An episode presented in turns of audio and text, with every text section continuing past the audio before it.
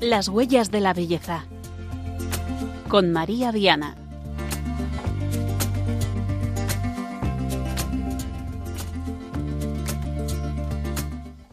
Queridos oyentes de Radio María, feliz Navidad. Después de este tiempo de preparación para la venida del Señor, pues por fin podemos exultar de alegría con la noticia más bella que se nos puede dar, que es que Dios se ha hecho hombre por amor a nosotros. En Jesús se cumple la promesa de paz y de redención que la humanidad esperaba y que nuestro corazón anhelaba. Y esto, eh, pues para nuestro humilde programa es un gran honor hoy poder acompañarles al caer la noche en esta solemnidad entrañable de la Natividad del Señor.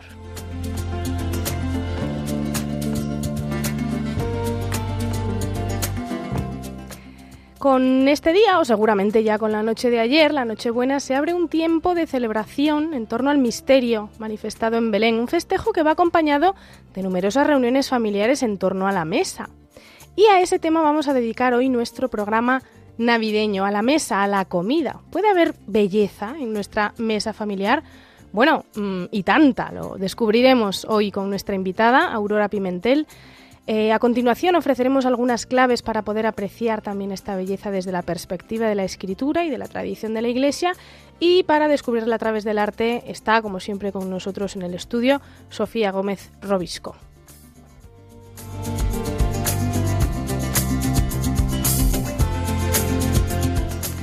Pasando ya un minutillo de las 9 de la noche, de las 8 en Canarias, les saludamos desde los estudios centrales de Radio María. Tenemos en el control de sonido a Juan Manuel González y en la dirección y al micrófono en este momento María del Camino Viana realizando este programa que nos apasiona y a cuyas ediciones anteriores pueden acceder a través del podcast de Radio María en la página web y al que pueden también, les recordamos, escribirnos a través del correo las huellas de la belleza Hoy tenemos un programa precioso, así que ya sin más dilación comenzamos.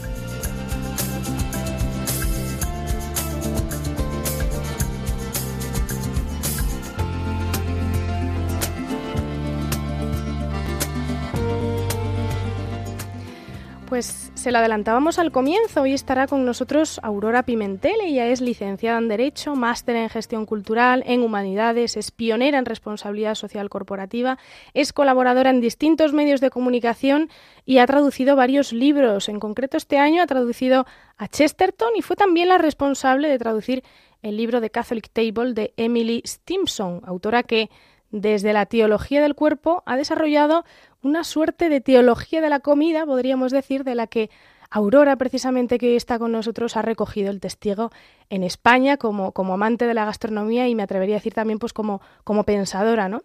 Y me confirman que está ya al otro lado del teléfono. Aurora, buenas noches, bienvenida. Buenas noches, encantada de estar con vosotros. Bueno, qué ganas tenía Aurora de escucharte de esta entrevista en este, en este día especialísimo que bueno, pues que los oyentes nos dejan entrar en sus casas para hablar de pues de este tema, de la mesa y de la belleza. Eh, tenía ganas sobre todo... Nos acogen, nos acogen en sus casas, fíjate tú, que nos acogen en sus casas. Que no es poco. en, este, en este caer de la tarde de, Navidad. Eh, decía que tenía ganas Aurora porque, claro, aquí en las huellas de la belleza, pues hablamos en, clave de belleza, pero cuando hablamos de, comida solemos hacerlo en clave de bondad, ¿no? Pues un plato está rico o no decimos qué buena está esta carne o, qué malo es este postre. Pero innegablemente en la, en la comida también hay un componente estético. Es más, cuando pensamos en la mesa, hablamos en clave de belleza. ¿Tú qué, nos podrías decir o cómo definirías la conexión entre la belleza, la mesa, la comida? Pues mira, vamos a ver. Yo lo primero, eh, bueno, que a los alimentos no son, eh, no saben bien o no saben mal, ¿vale? Puede estar mejor preparado o peor preparado. Pero lo importante es, yo creo que la belleza de lo de, de, los alimentos, una mesa bien puesta, etcétera, es compartirla, ¿vale? O sea, hay unos valores estéticos en lo que es acoger al otro. Que luego también, por supuesto, que, que esté la servilleta bien puesta, los cubiertos bien puestos, que la cubertería sea bonita, todo eso es súper importante. Pero lo más importante, yo creo, y que en estas Navidades yo creo que, bueno, que resulta como muy evidente, es sentirse acogido y acoger a otros. Yo creo que la mayor belleza en, en compartir la mesa está eso, en compartirla. Luego, fenomenal que los alimentos estén mejor preparados, etcétera. Pero también te digo que hay hoy, hoy en día una especie de trasvase que consideramos eso, comer carne es malo, no sé qué. O sea, damos unas cualidades morales a los alimentos que no las tienen. Los alimentos no son moralmente buenos o malos, nos podrán saber a nosotros mejor o peores. Pero a mí me preocupa mucho todas estas cosas del veganismo y vegetarianismo y todas estas cosas así, mm, pues que me parece que al final cuando no hay precisamente valores morales, tras, eh, trasladamos los valores morales a cosas que no las tienen, como es, por ejemplo, pues no sé, me da igual la naturaleza o la carne. La carne en sí moralmente no es buena ni mala. Es más, nosotros tenemos colmillos para comer carne. O sea que si Dios nos ha creado con colmillos es para que comamos carne. Claro, sí, sí. No, qué interesante porque esto que dices, ¿no? Los valores morales de, que le atribuimos a la comida y que a veces hacen que nos olvidemos de otra cosa que, me ha parecido también muy interesante que has dicho, que son los valores estéticos de la acogida. Eh, en este sentido también creo que es importante, ¿no? Lo que, lo que comentabas, la preparación de la comida, de la mesa a la hora de acoger a otros en, en mm. nuestra casa, que pienso que podríamos decir incluso que es una expresión de amor hacia los demás. Por supuesto. Mira, hay una de las cosas que dice Emily Simpson Chapman, está la de la Mesa Católica, que tuve el gusto de traducir y que es un libro tan bonito y que yo creo que ha ayudado a mucha gente, es eh, eso que hay como, digamos, hay una cosa que es recibir en casa que suena así como antiguo y a señora mayor, eh, ¿sabes? Y hay otra cosa que es mm, invitar a casa. A mí me encanta ¿eh? lo de recibir y que cada uno utiliza el verbo que quiere. Pero es que eh, invitar no va de mí, sino va de ti. O sea, a ver, me explico. Eh, invitar a casa no es para que uno se luzca en fíjate cómo cocino, fíjate qué casa tengo, sino de lo que va es de acoger el otro y que el otro esté cómodo, esté a gustito, se sienta querido. Que ya digo que está fenomenal y yo de verdad doy muchísimas gracias. Eh, yo ayer he cenado en casa de, mis hijos y pues estaba puesta la mesa estupendamente. Yo llevé una cosa, ¿sabes? Nos, nos repartimos todos, pero lo importante es sentirse eso, eh, querido. Y hoy en día, pues eso, por toda la influencia de las redes sociales y porque vivimos muy para hacia afuera, muy para hacia afuera, dice Emily Stimson Chapman, pues eso, que, caemos un poco en una especie de ah, culto a lo externo, que está muy bien, o sea, cuidar las formas, y luego al final nos falta ese calorcito, ¿sabes? Que la gente, decía mi madre muy graciosa, dice, mira, no te pongas a hacer una cosa complicada si vas a estar de mal humor. Mejor que estés de buen humor. Qué sabio, muy sabio. que compres la comida afuera, ya está, hecha, no pasa nada. Así que eso, eso te cuento, ¿no? A mí me gustó, me, me ayudó mucho eso de que cuando se invita a gente a casa, de lo que va es que el otro esté a gusto, no de que tú te luzcas. Sin duda. Es verdad también, hombre, que es importante, claro, esmerarse, ¿no? Pero yo pensaba también, escuchando, te digo, los que no somos especialmente buenos en los fogones, ¿cómo podemos hacer? ¿Existe un modo de ofrecer una, una comida que para los demás pues sea significativa, sea, sea memorable, sea siendo que somos limitados en la cocina? no me creo que tú seas limitada en nada, fíjate lo que te digo. Bueno, Aurora, Voy mejorando poco a poco, poco a poco. Voy practicando, pero... nada, nada, pero si eso es, eh, pues no sé, como el que eh, yo no sé, a mí no me sale bien el pino puente, debe ser un desastre en gimnasia, pues es que eso tienes que ofrecer que una es torpe en esto o que otro es más. No sé, a veces pienso eso que, fíjate, eh, hablaba el otro día con una amiga mía que tiene muchos niños y, decíamos que Dios no nos pide la excelencia, que nos pide la supervivencia a veces. Y entonces, claro, si uno a veces pues tiene poco tiempo o tiene otras cosas a que dedicar sus talentos o Dios le ha dado sus talentos en otras cosas, pues no se líe, que uno no se líe. Si es que hay unas, no sé, hay cantidad de opciones ahora de, me da igual, de comida preparada, de hacer cosas sencillitas. Yo no sé, no sé tú si eres, bueno, yo como soy muy fan de todos los programas de cocina que veo, pues es que hay cosas que son relativamente fáciles. Yo creo que lo que más le, le gusta a la gente es que que tengas un detalle con él, yo qué sé, un regalito que le pones en la servilleta uno, el ponerle pues una tontada, mm, tú que eres muy artista, eh, que le pones el, el nombre de cada niño en una especie de tarjetita. Eso, fíjate, más que la comida a veces, que salvo a gente que es muy gourmet y eso, si nos vamos a comer lo que nos ponen en la mesa, en general la gente yo creo que estamos tan contentos de estar juntos que nos comemos lo que nos pongan. No sé, yo yo creo que y tenemos ahora tantas cosas. El otro día me acordaba con mi marido, decíamos, claro, yo ya soy muchísimo mayor que tú, pero nos acordábamos que antes solo se tomaban langostinos el día de Nochebuena en muchas familias en los años 60. Se tomaba pollo también se tomaba pollo también muchas menos veces que ahora. O sea, nos hemos pasado sin cantidad de cosas que a lo mejor ahora, precisamente, con perdón, como estamos así todos como muy estrechitos y con muchas necesidades en tantísimas familias, que es un momento muy de acordarse, pues con lo poco que se tiene, pues se disfruta muchísimo, ¿no? Y te dan un bombón, una, un bombón y ya está contento con un bombón, no sé. No, desde luego, es, es, bueno, yo creo que es un mensaje también un poco consolador, ¿no? Que a veces, no sé, nos agobiamos por eh, lo que decías antes, ¿no? Ofrecer lo mejor y la salsa de no sé qué con un nombre en, otro idioma y a veces pues es eh, poner, el, poner el detallito, poner el, el, ¿no? El, sí, el detalle de cariño, el, no sé. Claro, claro. Claro, hay gente que es muy buena. Yo, por ejemplo, yo, mi hija es buenísima decorando, o sea, haciendo la tontadita que a mí me parece mm, que no me sale y que me ponga muy nerviosa y pone, pues no sé, el, regalito a uno, etcétera. Y otra gente, pues no sé, te sale mejor la salsa bechamel, pues no sé, cada uno que se dedique a lo que a lo que le sale bien y luego intentar también hacer otras cosas, pero estas fiestas son las Navidades son tan bonitas, tan entrañables, tan que no sé, que que que, que Dios se hace hombre. Es una cosa tan impresionante que, que realmente es que todo lo demás, mm, que no sé, no voy a decir que sobra, que, o sea, que todo es muy importante, el consomé es muy importante y, y, tomarse las 12 uvas y que el vino, pues que sea un vino un poquito a lo mejor, a lo mejor un poquito mejor si uno puede y si uno no puede no pasa nada. Mm, que, que todo lo demás es tan secundario y la, en sí las navidades tienen tal belleza en su, en su antigua sobriedad, eran tan bonitas que, que yo creo, no sé, que, que tenemos que volver un poquito a, a, la belleza de la celebración en sí, de la luz y del calor de, de que Dios viene, que viene, que, que, se hace hombre, que esto es bestial. Perdón. Qué bueno. No, no, toda la razón. También es verdad que es un momento en el que muchas familias, pues que ya tienen sus tradiciones, muchas veces relacionadas con la comida, pues crean estos momentos ¿no? de, de, de, unión. Y yo creo que en, estos, en estas fechas de Navidad eh, a veces es un, un, poco un reto equilibrar la tradición, ¿no? Esas tradiciones que tenemos muchas veces, esa forma de hacer las cosas que es la propia de nuestra familia, ¿no? En los nuestros, pues eh, desde la forma de montar el Belén, las figuritas que tiene o en los platos que ponemos, ¿no?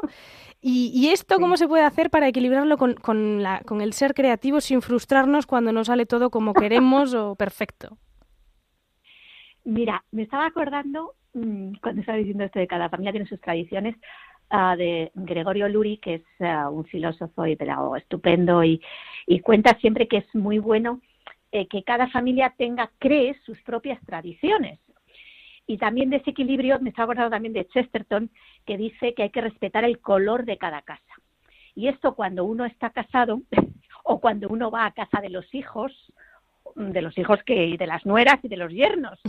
Pues hay que decir que a todo te parece estupendo, que todo fenomenal, que a tú, tú en tu casa has tomado, yo qué sé, eh, pavo toda tu vida o has tomado toda tu vida, se tomaba la crema de almendras. Pero a ti te parece fenomenal lo de la casa nueva, ¿vale? De tu hijo o de tu hija. A veces de tu hija es más fácil porque, claro, ha heredado más lo tuyo. Pero cuando vas a casa de la nuera, mm, pues yo creo que esto es importantísimo eh, que aprovechemos estas fiestas para, como dice Chesterton, celebrar el color de cada casa, que siempre será un color distinto a lo mejor el de la casa de procedencia de tu hijo o de tu hija. Será un color nuevo que producto, claro, de la fusión de dos colores y que, chica, en general tira más hacia el color de la mujer. Esto vamos a reconocerlo. Pero pero que es un color distinto al tuyo. Y entonces lo que nos tiene que parecer todo es fenomenal. Fenomenal. Todo estaba riquísimo. Lo caliente, caliente. Lo frío, frío. Eh, no, no fenomenal. Me ha encantado tu Belén y me ha encantado tu árbol. Quiero decir, con naturalidad y eso, pero cuidando mucho, porque sin querer, esto lo digo como señora mayor, ¿eh? sin querer podemos pensar que nuestra forma de hacer las cosas es la mejor Y mm. bueno, es nuestra forma de hacer. Pero a lo mejor, pues en casa de tu hijo, pues mm, ponen el Belén de una manera distinta y tú lo has puesto pues como se ponen en muchas casas, que me encanta eso, con los tres metros y la bandera española abajo, y esos tres metros de Belén tipo, tipo pues con todo. Una exposición de Con los corderos y con todo. Pero en tu casa de tu nuera lo pone de otra manera. Oye, pues qué bien, que lo ponen solamente las figuras del misterio, pues bendito sea Dios. Esto yo creo que para evitar eso, roces innecesarios. Eh, hoy hay que cuidar tanto los matrimonios, el propio y, los ajenos, que todo lo que pueda sonar a una disensión de la familia, perdona, contraria, fuera. Eso es del diablo. Fuera, fuera, fuera, fuera. Todo nos parece fenomenal en casa de nuestros hijos y en casa de nuestras hijas, nueras, yernos, etcétera. Nos parece fenomenal. Y las tradiciones que ellos creen, pues es que nos parece que está estupendamente. ¿Qué visten al niño de elfo? Pues chico, yo le vestiría de pastorcito, ¿sabes? Me parece que le vestiría de pastorcito, pero que yo le visten elfo, pues bendito sea Dios, pues, pues ya está, ¿sabes? Mm, todo nos parece bien. Es, muy sabio, es totalmente. Sobre todo porque es que si no nos frustramos, ¿no? Es lo que decías, pensando que lo nuestro siempre es lo mejor, que hay que hacerlo así porque siempre se ha hecho así y bueno, el espíritu es creativo también. O sea que, bueno. Oye, y Aurora, mm, mm, para terminar, desde tu propia experiencia, para ti, mm, que, tienes, eh, es que no, yo sé que son no solo conocimientos eh, y que además has traducido y que has, eh, bueno, pues te has empapado de todo esto, sino que sé que lo vives y me gustaría preguntarte qué significa para ti recibir a otros en tu hogar, que además sé que cocinas de maravilla, hacer sentar a los otros contigo a la mesa, ¿esto qué supone para ti? Pues mira, hay una amiga mía que es eh, que yo creo que es amiga tuya también, que es Chiti Hoyos, que tiene un libro precioso que se llama Dios bendiga esta casa y que ella explica muy bien, yo creo, lo que es la hospitalidad. Y, y significa, mm, pues es que tú me vas a regalar tu presencia en mi casa, ¿vale? Tu conversación. Vamos a tener tiempo para, ahora que vivimos estos mundos, ya sabes, que bueno, a ver si nos desvirtualizamos tú y yo, porque no nos hemos desvirtualizado, nos tenemos que desvirtualizar. Una cuenta Pero que vivimos tanto, ¿verdad?, en estas cosas de online y todo esto, pues mm, el poder compartir de verdad, poder eh, mirarse a los ojos, mm, darse un abrazo, estar, nada, pues a veces las sobremesas de, bueno, de Navidad son más largas, claro, son dos horas, tres horas, se canta, se baila, se bebe, pero en cualquier caso yo creo que es mm, que el otro o sea, tú pones tu casa, pero el otro pone su presencia. Y que alguien venga a tu casa, pues es el, ¿sabes? Yo me acuerdo siempre de, esto seguro que se lo he oído a Chiti, vamos, fijo, a Chiti Hoyos, es acamparé entre vosotros. Y la palabra acampó entre vosotros. Es otra manera en que Jesús nos visita a través de la presencia del otro de ese otro que no siempre es como a nosotros nos gustaría que fuera, o a lo mejor en un momento determinado esa persona, pues yo qué sé, pues se discute también, que la familia se discute, ¿eh? es lo normal y no pasa nada. Mm, no sé, yo siempre pienso que el otro, y ya te digo que esto yo creo que es eh, influencia de Chiti, ah, siempre es una visita de Jesús que viene también, eh, pues no sé, a estas navidades y viene en, nuestra familia, en nuestros contrarios, entre comillas, en nuestros amigos que se pasan por casa un ratito y, que es Jesús que nos visita también. No solamente lo tenemos en el pesebre, lo tenemos en esa persona mayor, niño que tira todo, o bebé que nos despierta a todos a las dos de la madrugada después de acabarnos de meter en la cama, en fin, estas cosas. Qué maravilla, Aurora, la presencia. Toda la razón. Bueno, pues eh, por límite de tiempo, que si no yo me quedaba un rato más hablando contigo, sobre todo porque veo que todo lo que nos has dicho, pues mm, yo creo que ayuda muchísimo a, dotar de significado estas fechas, ¿no? De celebraciones alrededor de la mesa, fijarnos en lo importante que es lo que decías, eh, a dónde nos lleva este servicio, ¿no? Y este abrir la casa pues también a esta, mm, a esta celebración con, con, alegría, con tranquilidad, con la paz de saber que, que, lo importante, que por supuesto que hay que cuidar la comida y la presentación y todo, pero lo importante ya nos viene dado, que es que, que Jesús ha nacido y, esto es lo que nos congrega ¿no? alrededor de la mesa. Pienso que a veces la mentalidad es un poco la contraria. Vamos a cenar juntos, ¿no? Es la fecha de las cenas y de, y de las comilonas y mm. tal, y si eso nos acordamos. Y es al contrario, ¿no? Es el, el efecto de la alegría mm, pues de la Navidad, de lo que realmente significa que, que Cristo se haya hecho hombre, mm. pues lo que nos reúne, ¿no? Y yo creo que, que, nos bueno que nos has dado unas claves bastante bastante importantes y tranquilizadoras para, para la que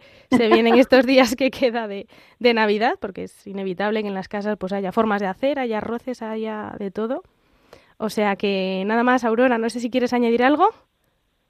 Nada que es un honor y una alegría enorme estar con vosotros este día tan especial que bueno que me encuentro súper acogida en vuestra casa y en la casa de quien nos está escuchando y de tantas personas también que pienso que a lo mejor pues están más solas, eh, pues eso, porque echan de menos a tantas personas, pues como ya se empieza a echar cuando uno empieza a cumplir años, y que nos acordemos mucho de eso y de, de, como decía mi madre, haz caso, haz caso a la gente que pienses que está un poco más sola, que no siempre sí que parece que está solo, sino que hay muchas soledades muy ocultas, ¿no? Que, conocemos, vosotros conocéis en la radio seguro que muy bien.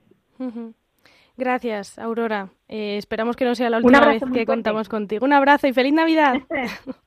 Un besico, feliz Navidad a todos. Hasta luego.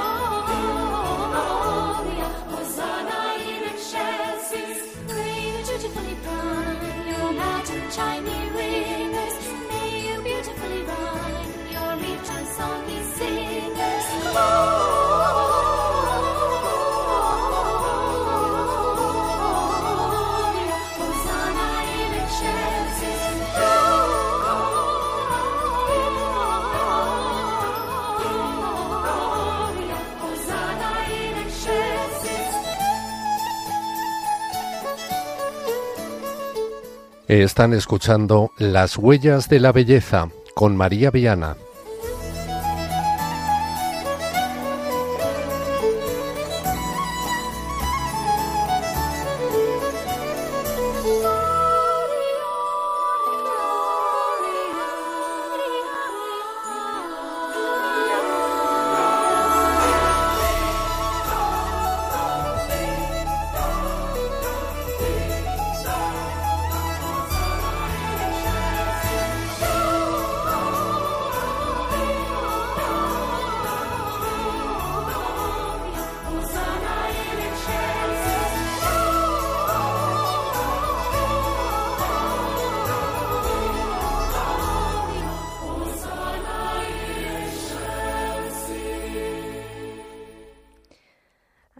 con continuar con una breve sección explicativa del tema que tratamos hoy, que es eh, la, vía pulcritudinis, el camino de la belleza a través de la mesa puesta, de la comida compartida, de todo lo que estamos viviendo en estos días en, nuestro hogar, les recordamos que Radio María está llevando a cabo la campaña de Navidad para dar a conocer la misión de esta casa y para explicar también cómo se mantiene, que es pues gracias a sus oraciones y también gracias a sus donativos.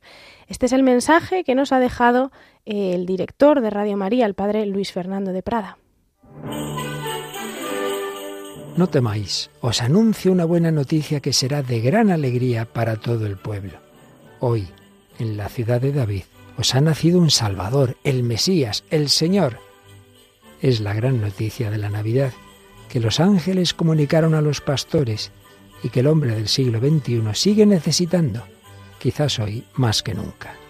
Noticia que esta radio, sencilla y pobre como los pastores de Belén, lleva 25 años difundiendo en España, cambiando las vidas de quienes escuchan la palabra de Dios y dejan a Jesús nacer en su corazón. Os queremos dar las gracias a todos los que durante estos años habéis hecho posible el desarrollo de esta radio evangelizadora, así como estamos seguros de que seguiréis ayudándonos con vuestra oración, compromiso voluntario y donativos. Contamos también con vuestros testimonios para difundir Radio María al celebrar sus bodas de plata en 2024.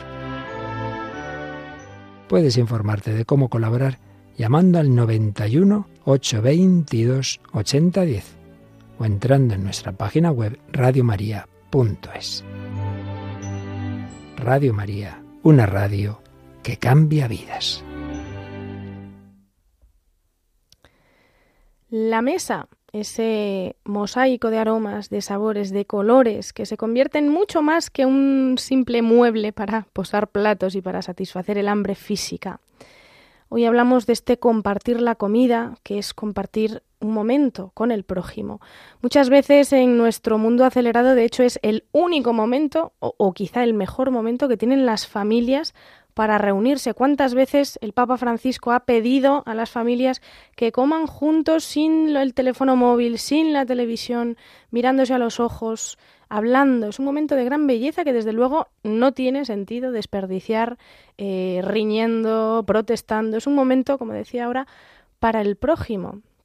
Hemos hablado aquí en las huellas de la belleza de pintura, de arte, de música, de danza, pero no todos los días tenemos la oportunidad de disfrutar de ello, eh, pues de, sentarnos eh, con calma, escuchar música, de visitar un museo, de poder salir a la naturaleza, contemplar esa belleza que nos trasciende. Sin embargo, a la mesa nos sentamos varias veces al día para alimentarnos y con ello eh, estamos creando una comunidad que ya en las religiones paganas tenía un carácter sagrado, una comunidad de existencia, un, vivir juntos, un estar juntos que como decía, pues en otras cosmovisiones eh, ya tenía un cierto carácter, un, aura de sacralidad, pero de la cual la Biblia nos revela la verdad. Y es que la comida es fuente de relación, pero eso incluso en el mundo secular, digamos, ¿no? Cuántos acuerdos, cuántos negocios se cierran en comidas.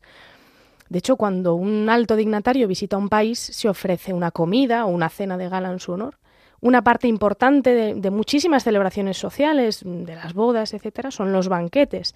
Y es que el ser humano celebra con la comida, con una comida cuidada, donde importan no solo los platos, sino el cuidado del espacio el prepararlo de la forma más hermosa posible. Y esto es también, queridos oyentes, santificar las fiestas, una comida especial, una bebida especial, una mesa especialmente preparada y cuidada para resaltar la ocasión, como nos decía hace un momentito Aurora, ¿no? Eh, coger nuestra la, vajilla buena, la mejor que tengamos, aunque comamos con, con, tenedores de plásticos y es lo que tenemos, bendito sea Dios, pero esmerándonos, ¿no? Poniendo ese amor y ese cariño en cada detalle. También en el ámbito de nuestra casa. Compartir la mesa es un ejercicio de hospitalidad y de acogida, porque es escuchar a los demás. O sea, cuando nos sentamos a la mesa, Estamos apartando todo lo demás para poder nutrirnos juntos, no solo del alimento físico, sino también del otro, de la conversación con el otro, del ver cómo, cómo está, qué le interesa, qué le preocupa. Por lo tanto, es un momento privilegiado, pero claro, esto podríamos decir a nivel teórico. Vemos a nuestro alrededor, analizamos un poco el mundo y, y nos podemos preguntar qué ha pasado con este tema de la comida. ¿Por qué en tantas casas cada uno come por su lado? Eh, ¿Por qué mandamos callar a nuestros hijos para escuchar las noticias a mediodía, en lugar de disfrutar con ellos y de aprovechar ese momento? ¿Por qué hemos vuelto la espalda a ese privilegiado lugar de reunión y lo hemos cambiado pues por comida precalentada en un recipiente que comemos cerrados en la habitación? Bueno, pues como todo lugar donde existe la belleza, esa belleza que refleja el amor de entrega total que Dios manifiesta en la historia, en muchas ocasiones se ha podríamos decir, profanado este altar de la mesa familiar, porque donde se da la comunión, ¿qué sucede siempre? Que ahí aparece también el enemigo para intentar sembrar la división. Y así como hemos hablado en otros programas del peligro de desposeer de su trascendencia estos lugares de encuentro con la belleza divina, estos lugares teológicos, considerándolos superficialmente, o sea, no dándoles la más mínima importancia, que es lo que sucede pues, en muchas manifestaciones artísticas o en el propio cuerpo, por ejemplo, en la naturaleza. Pues esto también sucede con la comida. Y aquí está la raíz, de hecho, de muchos de los trastornos eh, alimenticios que, pues, que aquejan a la sociedad de hoy, ¿no? De una relación con la comida que, mm, lejos de ser sana, es eh, posesiva, es dominante, incluso hoy hay una verdadera idolatrización de la comida, mm, una obsesión insana por la, por la comida sana. Nos lo comentaba hace un poquito también Aurora Pimentel. Eh, a veces queremos controlar, todo, ¿no? el número de calorías, el procesamiento de los alimentos, la restricción de X nutrientes. Y esto es interesante porque como todo lo bueno que Dios ha creado, esto es algo que el enemigo también aprovecha. De hecho, el Evangelio, fíjense, es muy interesante que el Evangelio de San Juan dice que Satanás entró en el corazón de Judas después de que éste aceptase del Señor al que iba a traicionar el bocado que le ofreció en la cena de Pascua. Eh, por lo tanto, esta relación que, a veces puede ser un poco problemática, ¿verdad?, con la comida. ¿Cómo hacer que, este tema sea fuente de, alegría, de, de, paz, de belleza para nuestras vidas? Bueno, pues saben que la propuesta de este programa es siempre renovar nuestra mirada y entender la dignidad, en este caso, de la mesa, de ese lugar donde converge lo terrenal, que es, pues, al final, satisfacer el hambre, ¿no?, las necesidades humanas de nutrición, pero converge esto con la, con la espiritualidad de la relación, ¿no? Por eso hablamos de este, de que es un lugar tan especial, ¿no? De que es realmente un altar. Y este vínculo entre comida, vida cotidiana y fe, pues es eh, también algo que en, la, que en la Biblia supone un recorrido fascinante desde el Antiguo Testamento, revelando toda una riqueza simbólica que va a anticipar la Eucaristía. En la historia de la salvación la comida aparece como un símbolo, mm, un símbolo poderoso que resuena desde el Edén hasta el Apocalipsis. Desde que Adán y Eva comen del fruto prohibido hasta, ¿cómo termina la Biblia? Pues con el banquete nupcial del Cordero de Dios. Con esto finaliza la escritura, con este banquete en el que se ofrece Cristo mismo como alimento. Y, y esto es un contraste muy grande con los cultos del Oriente Bíblico, que tenían sus comidas sacrificiales, porque aquí es Dios mismo encarnado, eh, este niño que nace y que nace con, eh, en este día, pero nace con un propósito muy concreto, ¿no? Que es ofrecerse a sí mismo, ¿no? Eh, para saciarnos. Y es que ya desde el Génesis la comida más sencilla es ya un gesto humano, gesto de cortesía, hospitalidad, como mostró Abraham con los ángeles que lo visitan, una muestra de gozo también, de reencuentro, de celebración. En la escritura vemos muchas ocasiones en las que se cae en el peligro del, del exceso, pues por ejemplo en los libros de Judith, en el libro de los Reyes, eh, con Salomón, pues se llama mucho a la moderación en la mesa. Eh, hay libros sapienciales también, como Proverbios eh, eclesiástico, que ofrecen consejos y reglas sencillas para mantener la templanza en la mesa. Pero es verdad que toda la narrativa bíblica se teje con, con este hilo dorado, podríamos decir, de banquetes que culminan en la última cena, donde el pan y el vino se convierten para los redimidos en el cuerpo y la sangre de Jesús, que no elige cualquier otro objeto para quedarse, sino uno que nos nutra, que nos alimente, y con esto muestra pues también la dignidad de la comida. Por lo tanto, eh, pues ya ven que pensar en, los alimentos como más que conjuntos de, proteínas o de vitaminas o lo que sea, o de grasas, pues es algo que nos ayuda eh, sin duda si somos capaces de verlo con estos otros ojos a recordar la bondad de Dios, que todo nos lo regala, que todo ha puesto a nuestra disposición en la tierra con sus beneficios y que nos llama a participar en, esta, en esta, celebración de la creación. Es una visión sacramental del mundo que, bueno, pues que nos ayuda a redefinir toda esta experiencia culinaria, gastronómica, como un acto de agradecimiento. Por eso es fundamental, fundamental bendecir la mesa, dar gracias a Dios antes de comer, ser conscientes de que todo nos viene dado por su mano generosa. Dice San Pablo a los Corintios, ¿qué tienes que no hayas recibido? podemos decir, bueno, es que lo he cultivado yo, es que lo he ido a comprar. Bueno, pues nada de eso podríamos hacer si el Señor no nos lo hubiese concedido. Ni, ni el poder ir al supermercado a comprar, ni el tener donde cultivar, ni etcétera, ¿no? Por eso es un momento de agradecimiento, es un momento también de comunión, no es un acto individual, eh, sino profundamente lleno de significado. No hace falta ser ningún, como nos decía en la entrevista Aurora, ningún gourmet, ningún sibarita para entender que en cada bocado eh, podemos encontrar una invitación a la mesa celestial donde los sabores de la tierra pues, nos van a, elevar hacia algo más allá. ¿no? piensen en su comida favorita, que quizá pues no, no, no tenemos la oportunidad de degustar a diario, ¿no? Tal vez en estas fechas, pero nuestra comida favorita. ¿Qué sucede cuando la probamos? Pues qué gusto, ¿no? Cuando podemos paladearla, disfrutarla. Nos gustaría alargar ese momento para que dure lo máximo posible, ¿no? Ese, ese placer de la comida, pero se termina, todo se termina, como, como la sed también que hacíamos un rato. Bueno, pues el, en el cielo esto no va a ser así. Por eso el banquete celestial al que estamos llamados los bautizados es ese no necesitar nada más, ese estar saciados, esa sed que se apaga totalmente porque ha encontrado la fuente en, de sus ansias, ¿no? que no una ansia de llenar la barriga, sino de estar pues con el Señor. Y por eso es tan importante la mesa aquí en la tierra, ¿no? Alrededor de la mesa eh, pues estamos invitados a ejercer las virtudes, la paciencia, por ejemplo, porque cocinar no es un proceso inmediato, los videos instantáneos nos tienen muy mal acostumbrados en este sentido, pero desde luego se requiere paciencia, ¿no? Prudencia también, prudencia en la elaboración, en la selección de ingredientes, también en la mesa, sobre todo cuando hay tensión, templanza a la hora de comer para no caer en la gula, sino realmente disfrutar de la comida, ¿no? Y, e incluso también cuando, cuando no tenemos comida, si le damos un significado nuevo al ayuno, que no es para los cristianos una cuestión de, dieta, ¿no? de hacer la dieta detox o de adelgazar, sino de penitencia, de mostrar realmente con nuestro cuerpo la expectación y, de mortificar un poco también para estar atentos y anhelantes ante la venida del Señor, pues eh, entenderemos también que, pues que tiene un, un profundísimo significado, ¿no? todo este tema de, de la comida que además pues nos invita a salir de nosotros mismos y a pensar en todos aquellos que no tienen que llevarse a la boca, ¿no? Eh, puede ser también un gesto que nos ayude profundamente a la caridad. Cuando uno tiene la experiencia real de pasar hambre, no vive de la misma forma. Y, bueno, pues en la mesa, que es este lugar donde las historias se, entrelazan y las relaciones se fortalecen, pues se da el amor, ¿no? Invitar a comer a casa, que es lo que comentábamos, también lo comentábamos en este programa que, hacíamos de la belleza en el hogar, con Chiti Hoyos, que la, mencionábamos antes y que lo pueden encontrar en el podcast de Radio María, pues esto no es una cuestión de tener el comedor perfecto, de gastar eh, muchísimo con, en, platos o de cocinar fantásticamente, sino acoger, preparar y servir con amor, así como el Hijo del Hombre no ha venido a ser servido, sino a servir. Pues gestos sencillos que nos ayudan a parecernos más al Señor.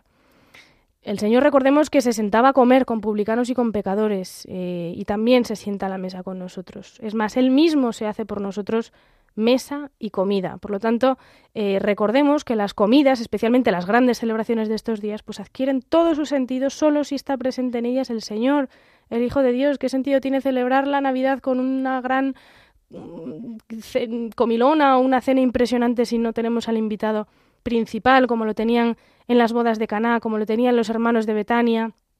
Bueno, pues eh, es, fundamental, ¿no? Por ese motivo también lo invitan a comer pues Simón, Mateo, Zaqueo, los publicanos, los fariseos, porque su presencia es la que santifica la mesa, la que reúne una comunidad de, pecadores redimidos. Y, además el Señor, pues en la Escritura, les invitó también a, a, revisar un poquito, ¿no? La Escritura nos enseña cómo ser buenos invitados.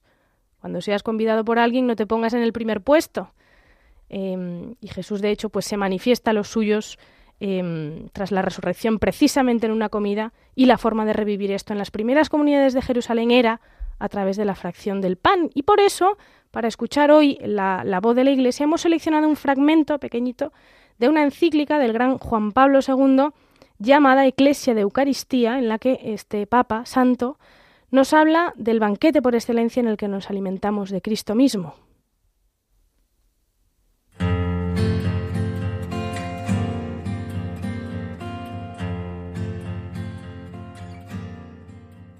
La Eucaristía es verdadero banquete, en el cual Cristo se ofrece como alimento. Cuando Jesús anuncia por primera vez esta comida, los oyentes se quedan asombrados y confusos, obligando al Maestro a recalcar la verdad objetiva de sus palabras. En verdad, en verdad os digo, si no coméis la carne del Hijo del Hombre y no bebéis su sangre, no tendréis vida en vosotros. No se trata de un alimento metafórico, mi carne es verdadera comida y mi sangre verdadera bebida. En la Eucaristía recibimos también la garantía de la resurrección corporal al final del mundo. El que come mi carne y bebe mi sangre tiene vida eterna, y yo le resucitaré el último día. Esta garantía de la resurrección futura proviene de que la carne del Hijo del Hombre, entregada como comida, es su cuerpo en el estado glorioso del resucitado. Con la Eucaristía se asimila, por decirlo así, el secreto de la resurrección. Por eso San Ignacio de Antioquía definía con acierto el pan eucarístico fármaco de inmortalidad, antídoto contra la muerte.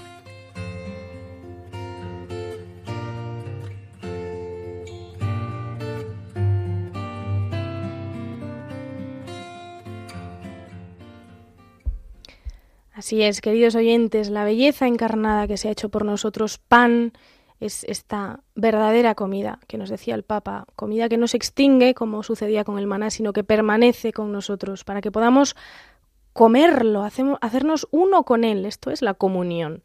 Por eso en nuestra vida cotidiana estamos llamados a aprender a comer de forma eucarística, es decir, con la gratitud de quien sabe que todo le viene del Padre providente que ha creado esta variedad maravillosa de alimentos en la tierra para que podamos pregustar la riqueza del banquete celestial y de este Padre que se nos entrega para que nosotros hagamos lo mismo. Y eso en estos días pues se puede traducir en un especial esmero a la hora de recibir en nuestra casa, de ser gratos con quienes nos reciben y de esmerarnos en la preparación y presentación de la mesa, porque al final es figura de lo que nos espera en el cielo que es con lo que terminamos esta sección, esta cita del Apocalipsis que dice, mira que estoy a la puerta y llamo, si alguno oye mi voz y me abre la puerta, entraré en su casa y cenaré con él y él conmigo. A esto estamos llamados, así que, bueno, ya que hoy con la celebración gozosa de la Natividad del Señor abrimos precisamente eh, nuestra casa a la alegría y con ello, como expresión de júbilo también a, pues a los villancicos, a esta a esta música que nos, nos ayuda a, reforzar este sentimiento de gozo y de agradecimiento por la venida de nuestro Salvador, pues vamos a escuchar a continuación un, villancico precioso, muy conocido en el ámbito anglosajón, no tanto en el nuestro, con una letra fantástica, se titula Away in a Manger y describe cómo el pequeño Señor Jesús reposa su cabeza en el heno de la cuna improvisada del pesebre mientras contemplan eh, las estrellas del cielo, y va describiendo ¿no? el ganado que lo despierta y entonces la música se convierte en una oración que dice I love thee, Lord Jesus, te amo, Señor Jesús, dice, mira hacia abajo desde el cielo y quédate a mi lado hasta que la mañana llegue. Y continúa diciendo, lo vamos a escuchar ahora, pero está en inglés, así que eh, pues lo comento un poco de forma previa.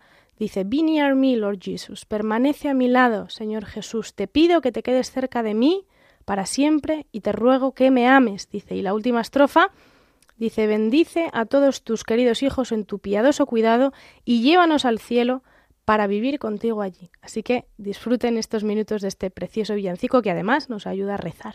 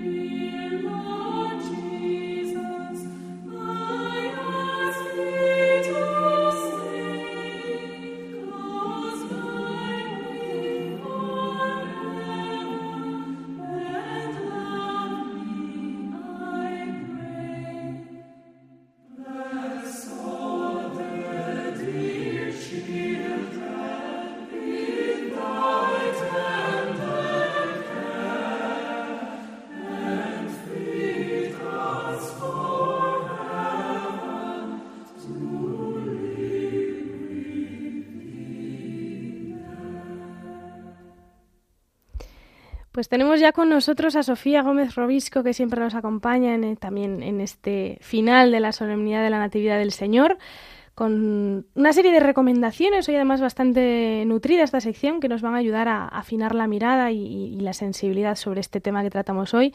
Sofía, buenas noches, feliz Navidad. Feliz Navidad, María. feliz Navidad a todos los oyentes. Eh, bueno, ¿qué nos traes hoy hablando sobre la belleza en la mesa? Sí, bueno, pues eh, nada más proponer el tema, me vino enseguida una película a la cabeza y esta es la primera propuesta. Se trata de El festín de Babette, una película danesa de 1987 en la que la comida, la mesa y el servicio tienen un papel protagonista. Y bueno, pues la película eh, comienza presentándonos a dos hermanas eh, que se llaman Martina y Filipa, que son hijas del pastor de una pequeña aldea y bueno, pues eh, nos cuentan un poco su historia y siendo ya ancianas reciben a Babette, una mujer francesa que acude a ellas en busca de protección huyendo de la guerra en Francia. Y eh, Babette, eh, bueno, pues acude a ellas recomendada por un amigo que las conocía y se queda con ellas en condición de criada, porque no tenía cómo pagarles, entonces bueno, pues se queda sirviendo, sobre todo cocinando. y este sería un poco el primer punto que, que destacaría, ¿no? El vínculo entre servir, salvar la propia vida, el servicio, la acogida. Me parecía bastante sugerente, ¿no? Y bueno, siguiendo con la historia, pues con el paso del tiempo surgen roces entre los miembros de la iglesia del pueblo. Y entonces llega Beth y pone paz con la comida y con su servicio. Eh, de una manera muy sutil, de una manera eh, muy, muy transparente y muy genuina. Y aunque lleva muchos años sin volver a Francia, pues un día le llega a Babette la noticia de que le ha tocado la lotería. Y entonces, bueno, pues todo el mundo está preocupado. ¿Qué haremos ahora sin Babette? Que seguro que con este dinero va a volver a su país. Bueno, pues lo que hace Babette, eh, ella decide emplear todo el dinero en una auténtica comida francesa, en un señor banquete, para eh, una cena con los miembros de esta iglesia que estaban entre sí tan enfadados, ¿no? Mm, y, bueno, pues ya es como el máximo del servicio, ¿no? Es poner todo lo que ella es, todo su talento culinario, toda su identidad. Y de hecho hay una frase de la propia película que refleja esto muy bien. Y dice, yo podía hacerles felices cuando daba lo mejor de mí misma. Y ella lo hacía a través de la cocina.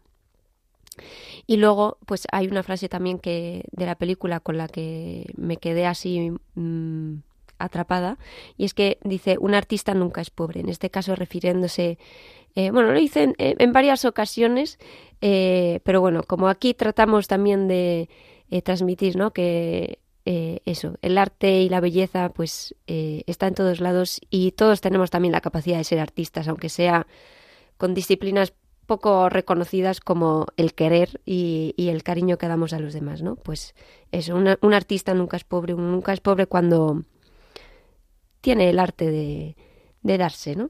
Por así decirlo. Y, bueno, continuando un poco con el tema, pues he traído hoy muchas propuestas, pero no me voy a, no, no voy a entrar tanto en detalle como tal vez otras veces, pero sí proponer varias imágenes que creo que pueden ser muy sugerentes para todo el tema que venimos tratando hoy. Entonces mi invitación es más que otra cosa a contemplar estas imágenes. Em, así que bueno, pues eso, pensando en el tema de hoy, en meditando también sobre ello, sobre la mesa compartida, el servicio, también pensando eh, en el caos que tiende a surgir en torno a las mesas navideñas, preparativos, no llegar a todo, los roces eh, y un larguísimo etcétera, pues me venían a la cabeza estas eh, tres pinturas que, que vengo a proponer hoy y como digo, pues eso, a que nos ayude a contemplar todo esto.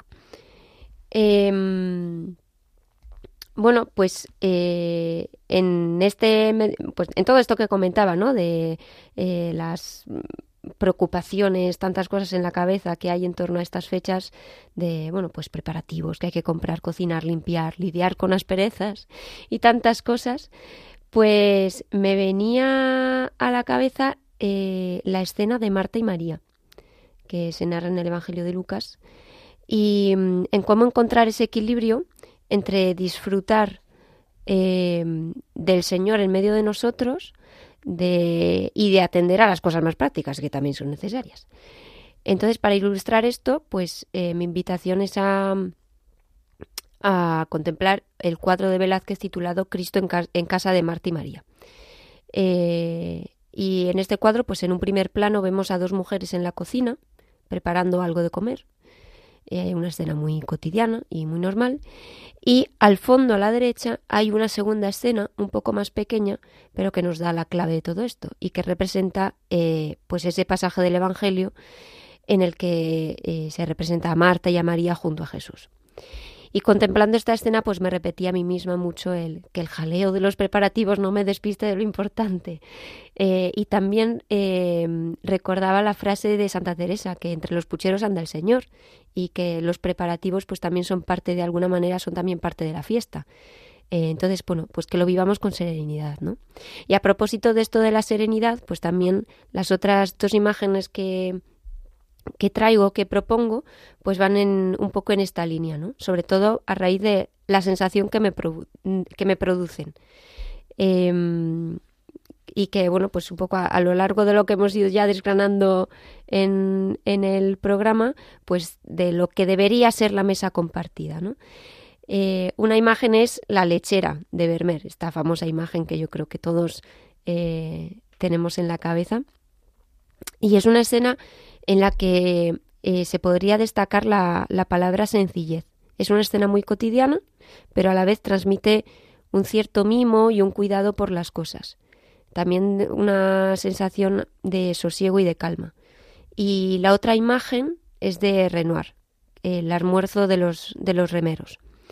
Y que me hace pensar también en, en la idea de la sobremesa y en una cierta sensación de descanso, de estar a gustazo. Entonces, bueno, pues ambas pinturas, que además, siendo de estilos bastante distintos, pues en las dos la luz es un elemento que está tratado, está tratado de una manera muy pues, espectacular. Em, creo que todas estas sensaciones eh, tienen mucho que ver con lo que todos de alguna manera anhelamos en, en estas mesas compartidas, ¿no? Que a veces conseguimos, a veces no.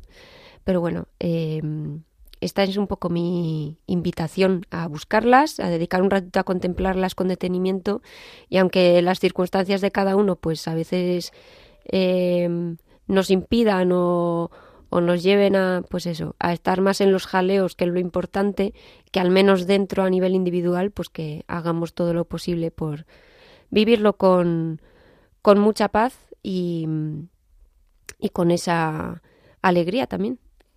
Qué bueno. Sobre todo por lo que has dicho, que a veces la, la, comida es ese elemento pacificador que no lo había pensado y que creo que complementa bastante bien todo lo que hemos venido diciendo hasta ahora en el programa, ¿no? O sea, esta, esta mesa que se convierte en espacio de comunión tantas veces. Y, y bueno, y, yo creo que las tres obras que has mencionado también eh, nos ayudan mucho no solo a fijarnos que has comentado, ¿no? Pues eh, el aspecto formal, el aspecto de la luz también, que en Vermeer es impresionante. Y además Vermeer tiene otro cuadro de Cristo en casa de, sí, Martín. Hay varias versiones, sí, sí. Que también es espectacular. Eh, pero bueno, sobre todo lo que dices, ¿no? Mm, centrarnos en lo importante y, pensar también, pues eso, que entre pucheros anda el Señor. Yo personalmente hay muchas veces que en momentos así de más jaleo, pues a lo mejor sola en la cocina, pues es cuando piensas en el misterio de la Navidad y en todo lo que está pasando, ¿no? Entonces, bueno, la contemplación también de, del arte pues siempre nos, nos ayuda un poco más. O sea que muchas gracias, Sofía, por estas recomendaciones como siempre y te esperamos en el próximo programa. Hasta la próxima.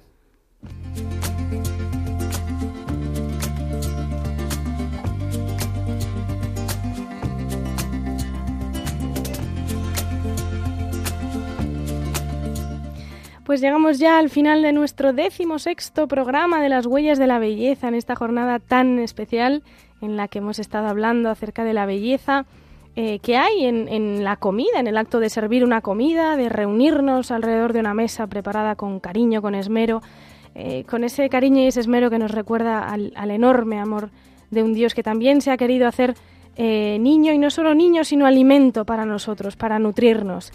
De todo esto nos ha hablado Aurora Pimentel, nuestra invitada de hoy, y también acerca de ello nos ha recomendado Sofía Gómez Robisco la película El festín de Babette, con una serie de claves, eh, y tres obras de arte, Cristo en casa de Marta y de María, de Velázquez, La lechera de Vermeer y El almuerzo de los remeros de Renoir, obras que nos pueden ayudar a entrar no solo en este misterio de la Navidad, sino en el cómo vivirlo y cómo eh, lograr encontrar esta belleza que hay también en la mesa.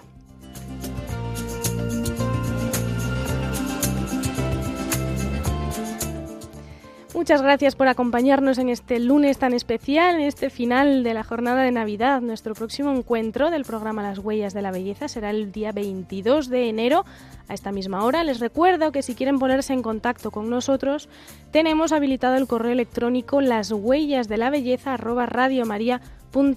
y no olviden que si les ha gustado este programa, lo tendrán disponible pronto en formato podcast en la web de Radio María para que lo puedan volver a escuchar o si se han perdido alguna parte, escuchar entero, descargar también y compartirlo.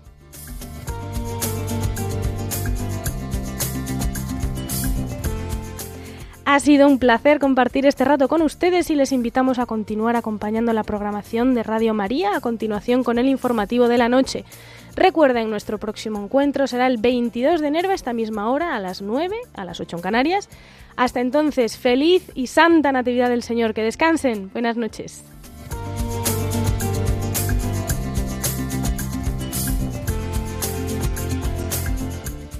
Así concluye Las Huellas de la Belleza con María Viana.